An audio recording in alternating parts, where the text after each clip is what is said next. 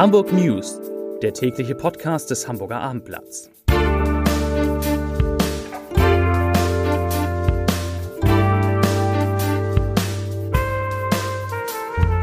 Moin, mein Name ist Lars Heider und heute geht es um zwei Brüder, die von Hamburg aus einen Anschlag auf eine Kirche in Schweden geplant haben sollen. Weitere Themen.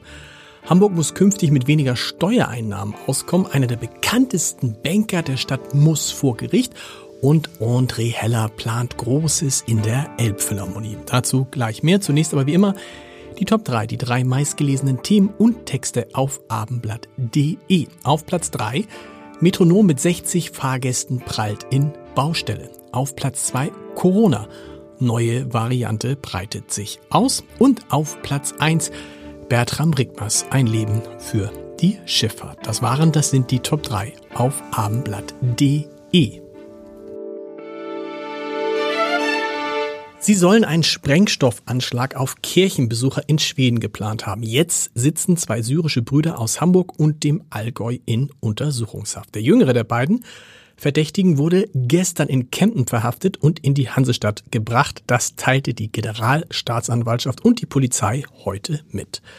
Der 24-Jährige könnte nach Auffassung der Ermittler eine deutlich größere Rolle bei den Anschlagsplänen gespielt haben als zunächst angenommen. Den Angaben zufolge soll er seinen älteren Bruder nicht nur bei dessen Vorhaben bestärkt und bei der Beschaffung von Material zur Herstellung von Sprengstoff geholfen haben, vielmehr habe der Mann zugesagt, den Anschlag zusammen mit dem 28-Jährigen aus Hamburg zu begehen.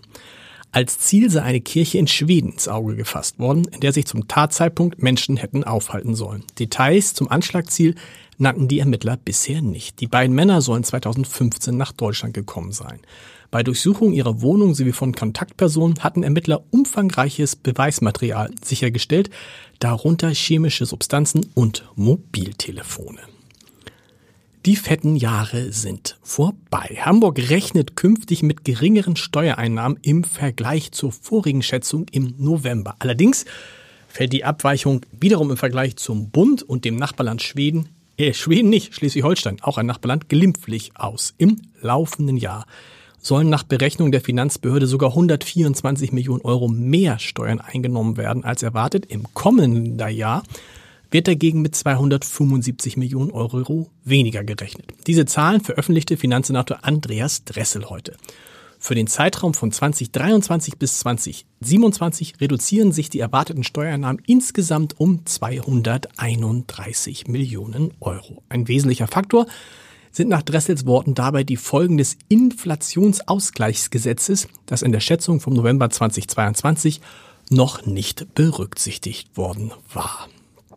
Christian Olearius, der Chef der Hamburger Warburg Bank, muss sich ab September vor dem Bonner Landgericht verantworten. Das Gericht hat zunächst 28, 28 Verhandlungstage für den Hamburger Banker angesetzt, der wegen schwerer Steuerhinterziehung im Zusammenhang mit Cum-Ex-Geschäften angeklagt ist. Der erste Verhandlungstermin ist der 18. September. Olearius bestreitet die Vorwürfe. In einem Prozess gegen fünf Männer um millionenschweren Betrug mit Corona-Hilfen des Bundes hat die Staatsanwaltschaft lange Haftstrafen gefordert. Für drei der Angeklagten habe sie auf Freiheitsstrafen zwischen sechseinhalb und elf Jahren und drei Monate plädiert, teilte das Landgericht Hamburg heute mit. Den Männern wird gewerbs- und bandenmäßiger Subventionsbetrug in 80 Fällen vorgeworfen. Sie sollen zwischen April und Oktober 2021 unberechtigt Corona-Hilfen in Höhe von drei Millionen Euro erschlichen haben. Beantragt hatten sie, vor allem im Rahmen der November- und Dezemberhilfen 2020, den Angaben zufolge etwa 12,5 Millionen Euro. Dazu sollen sie bis dahin unwirtschaftliche Vorrats-, Schein- und Servicegesellschaften angegeben haben, die sie erst kurz zuvor gekauft hatten. Wegen der Störung an einer Oberleitung sind heute zahlreiche Fernzüge der Deutschen Bahn zwischen Hamburg und Berlin länger unterwegs gewesen. Teilweise mussten die Fahrgäste Verzögerungen von bis zu einer Stunde in Kauf nehmen. Die Züge mussten umgeleitet werden. Auch im Nahverkehr gab es Einschränkungen. Zwischen Bergedorf und Büchen war zum Beispiel ein Buspendelverkehr eingerichtet worden. Warum die Oberleitung bei Schwarzenbeck gestört war, war zunächst unklar. Der österreichische Multimedia-Künstler André Heller wird im Frühjahr 2024 eine Woche lang die Hamburger Elbphilharmonie bespielen. Dazu sagt Intendant Christoph Liebenseuter, ich zitiere, da haben wir viele spannende Namen und Projekte auf der Liste.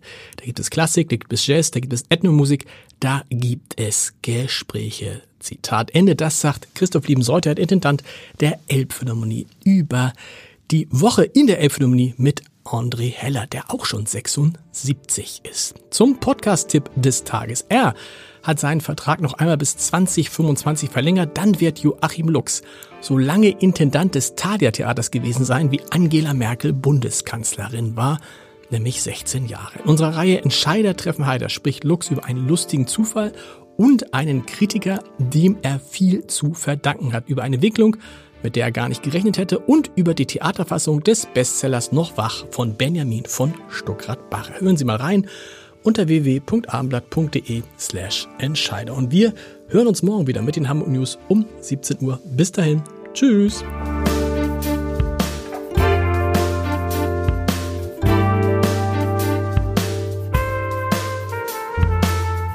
Weitere Podcasts vom Hamburger Abendblatt finden Sie auf abendblatt.de slash podcast.